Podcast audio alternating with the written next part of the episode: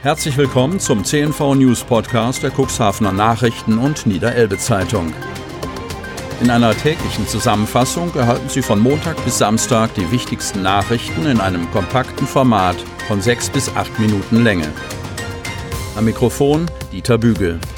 Freitag, 4. September 2020.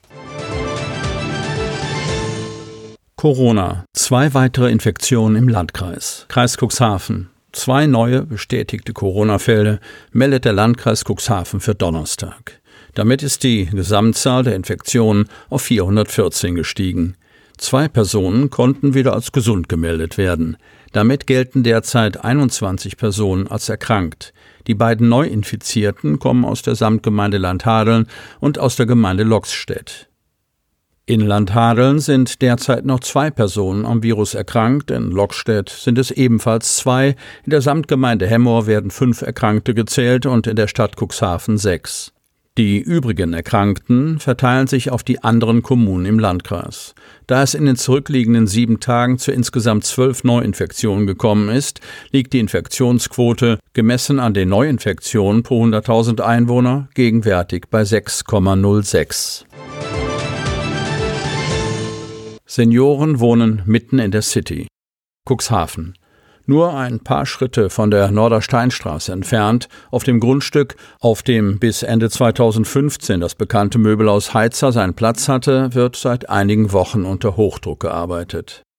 Dort an der Segelke Straße entsteht eine weitere Anlage für Senioren mit 52 barrierefreien Apartments. Mitte, Ende 2022 soll das Objekt bezugsfertig sein. Die beiden Außenblocks des ehemaligen Möbelhauses Heizer bleiben stehen. Sie werden entkernt und später saniert. Der Mitteltrakt des einstigen Geschäftshauses wurde in den zurückliegenden Wochen abgerissen, weshalb die Segelke Straße zeitweise für den Verkehr gesperrt war. Die Wohnungen werden allesamt barrierefrei ausgebaut. Außerdem wird jede achte Wohnung so eingerichtet, dass sie auch von Senioren mit Rollstuhl bewohnt werden kann. Die Servicewohn Nordheide GmbH aus Nürnberg betreibt auch schon die beiden Nachbargebäude mit 38 Seniorenwohneinheiten. Die Anlage wird von der Johanniter Unfallhilfe betreut. Frühjahrskonjunktur fiel komplett flach. Cuxhaven. Im August sind die Arbeitslosenzahlen landkreisweit auf einen neuen Höhepunkt geklettert. Schuld daran sind aus Sicht der Arbeitsagentur in erster Linie saisonale Effekte wie die Ferienzeit. Umstritten ist aber, dass auch die Corona-Pandemie massiven Einfluss auf den lokalen Arbeitsmarkt genommen hat. Die Leidtragenden sind vor allem junge Menschen und Geringqualifizierte, erklärte Sven Menke vom Arbeitgeberservice der Agentur Stade. Im Landkreis ist die Zahl der Arbeitslosen im August im Vergleich zum Vorjahresmonat um 22,8 Prozent auf 6.545 gestiegen. Im Bereich der für die Stadt Cuxhaven zuständigen Geschäftsstelle lag diese Steigerung sogar bei mehr als 25 Prozent. Was uns Sorge macht, ist, dass die Frühjahrsbelebung gestoppt wurde, erklärte Menke. 1532 Unternehmen sollen im Landkreis Cuxhaven Kurzarbeit angemeldet haben. Hinter dieser Zahl verbergen sich 18.149 Beschäftigte. Versorger dreht Polizei das Gas ab. Kadenberge. Bürgermeister Wolfgang Hess hat Sorge, dass Kadenberge bald ohne eine eigene Polizeidienststelle dasteht. In den angemieteten Räumen in der Bahnhofstraße gibt es Probleme. Die Versorgung ist massiv gestört. Die Heizung funktioniert nicht, weil der Energieversorger das Gas abgestellt hat. Noch müssen die vier Beamten in ihren Büros nicht ihre mitgebrachten privaten Heizlüfter einsetzen. Aber der Herbst mit kälteren Tagen klopft auch erst zaghaft an die Tür.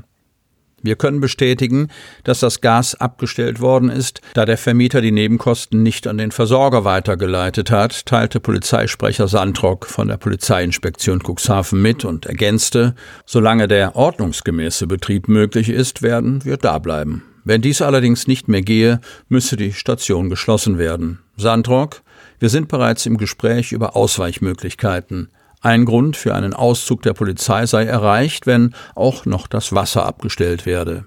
Ein Irrtum liegt vor, betont Haro Taube. Als Besitzer der Immobilie widerspricht er der Darstellung der Polizei. Da sind keine Außenstände, alles ist bei der EWE e bezahlt, das kann ich belegen, meinte er auf Nachfrage. Es gebe sogar ein Guthaben auf dem entsprechenden Vertragskonto, allerdings auch den Vermerk, dass der Zähler ausgebaut worden sei. Bereits seit rund zehn Jahren hat die Polizei in der Bahnhofstraße als Mieterin den Sitz ihrer Dienststelle, nachdem sie aus Raumnot aus dem Rathaus gezogen war.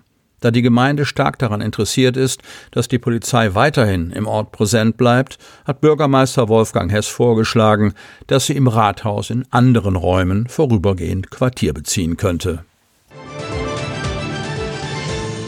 Seniorenwohnanlage spaltet Hemmorer Rat. Hemmor. Die Begeisterung über den von einem Investor geplanten Bau einer Seniorenwohnanlage schwappt nicht auf jedes Mitglied des Hemmorer Stadtrates über. Während es positive Stimmen in der CDU gibt, will die SPD Antworten auf noch offene Fragen haben. Das Bürgerforum hat sich dagegen bereits festgelegt. Wir wollen das nicht. Die Deutsche Seniorenresidenzen GmbH aus Berlin hatte in der vergangenen Woche ihre Pläne für den Bau von 90 Zimmern und 23 Wohnungen präsentiert. Insgesamt drei Gebäude sollen an der Bundesstraße 73 in Altem Moor direkt gegenüber des Nettomarktes entstehen.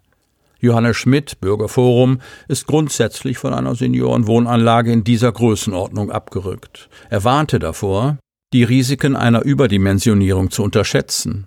Wir zerschlagen Strukturen in der Region, meinte Schmidt mit Hinweis auf die vorhandenen Senioreneinrichtungen in der Region, in denen es heute schon Personalmangel gäbe. Die neue Einrichtung werde sich als Staubsauger entpuppen. Der Investor selbst habe von einer Kannibalisierung in der Altenpflege gesprochen. Schmidt, das Projekt ist eine Nummer zu groß für unsere Stadt. Wir sehen den Bedarf. Die hiesigen Altenheime sind doch voll, meinte dagegen CDU-Fraktionschef Jan Lafrenz. Hinsichtlich des möglichen Wechsels von Personal zur neuen Einrichtung erklärte Lafrenz, Pflegekräfte werden schlecht bezahlt. Vielleicht können sie dort mehr verdienen. Der Hemmerer Stadtdirektor Dirk Brauer warnte davor, eine Chance zu verpassen. Es gibt nun einmal den Trend, dass Seniorenheime von Ketten betrieben werden.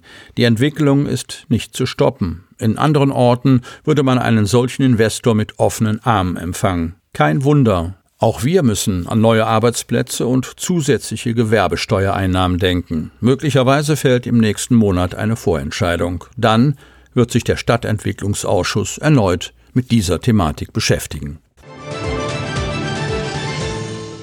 Sie hörten den Podcast der CNV Medien, Redaktionsleitung Ulrich Rode und Christoph Käfer. Produktion Rocket Audio Production.